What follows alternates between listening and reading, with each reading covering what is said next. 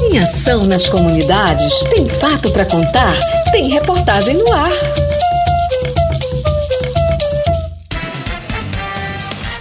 Saúde e Alegria lança projeto de prevenção ao câncer de pele e colo do útero para populações indígenas e quilombolas. O Programa de Saúde Comunitária do Projeto Saúde e Alegria anunciou nesta semana o lançamento de uma iniciativa em sua área de atuação. Em parceria com a Secretaria de Saúde Indígena, organizações quilombolas e secretarias municipais de saúde de Santarém e Belterra, criará uma estratégia de alerta, mobilização de esforços e ações efetivas integradas para o enfrentamento ao câncer de pele e colo do útero. As ações vão incluir sensibilização, planejamento e apoio para ações concretas de abordagem desses temas dentro do sistema público de saúde nos diferentes municípios, além de campanhas educativas e mobilização da população sobre a importância da prevenção, em conjunto com as organizações e representações próprias dessas populações. A proposta é que profissionais de ponta da rede pública em educação permanente em saúde participem de formação para potencializar as coletas de exames PCCU e vacinação de HPV de rotina nas UBSs remotas e fortalecimento das rotinas de identificação e encaminhamento dos casos dentro do fluxo do sistema público. O projeto também apoiará jornadas médicas com especialistas, disponibilizando materiais, insumos e instrumentos adequados em cada território para a busca ativa, diagnóstico e tratamento ou encaminhamento dos pacientes de risco em conjunto com os serviços públicos e outros parceiros públicos, privados e universidades.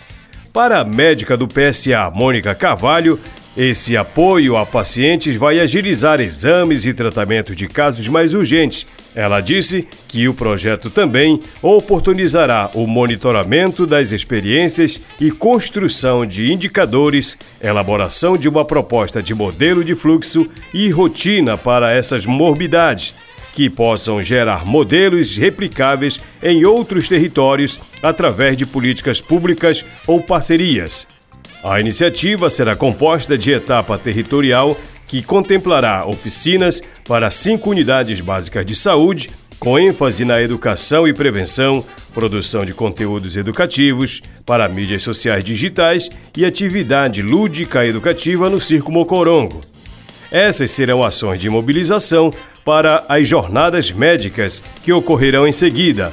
Será uma jornada médica especializada, ginecologia e dermatologia, na Unidade Básica de Saúde Familiar da respectiva região, com apoio com insumos e materiais para as UBSs fixas desta região. É o que explicou a coordenadora adjunta da saúde, Luana Arantes. Ao longo da execução, que inicia com a elaboração conjunta do plano de trabalho entre as organizações parceiras, serão definidas as comunidades e UBS e realizadas duas campanhas e jornadas no primeiro ano, duas jornadas no segundo e uma no terceiro ano em territórios. Saúde, alegria do corpo. Alegria, saúde da alma. O conceito simboliza a compreensão da saúde de forma ampla ligada ao bem-estar, não apenas físico, mas também social, emocional e ambiental. O projeto Saúde e Alegria procura somar esforços às políticas públicas para assegurar o direito à saúde e reduzir os níveis de exclusão das comunidades amazônicas, tornando serviços assistenciais e do campo da atenção básica mais acessíveis, com forte viés de prevenção e educação, e utilizando a arte e o lúdico para a promoção da saúde e alegria como método de atuação. Quando o PSA começou a atuar no oeste do Pará, em meados da década de 1980, encontrou uma situação drástica: altas taxas de mortalidade materno-infantil, crianças morrendo de simples diarreia por beberem água sem tratamento, direto dos rios e ausência de condições mínimas de saneamento. Por viverem em locais isolados, os pacientes tinham de ir às cidades mais próximas para enfrentar longas filas de espera, serviços insuficientes e custo de estadia que não dispunham.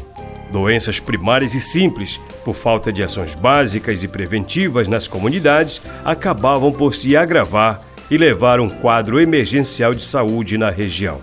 Assim, em 1987, o PSA iniciou seu trabalho com o atendimento e a educação para combate e prevenção de doenças primárias. Nessa primeira fase, o foco foi a promoção do direito à saúde, com formação de agentes multiplicadores e capacitação de parteiras, implantação de tecnologia de saneamento básico, ampliação de vacinação, campanhas e mutirões e ações lúdicas educativas por meio do Circo Mocorongo. Além disso, foram criadas comissões locais integradas de saúde para que as próprias comunidades participassem da gestão das atividades.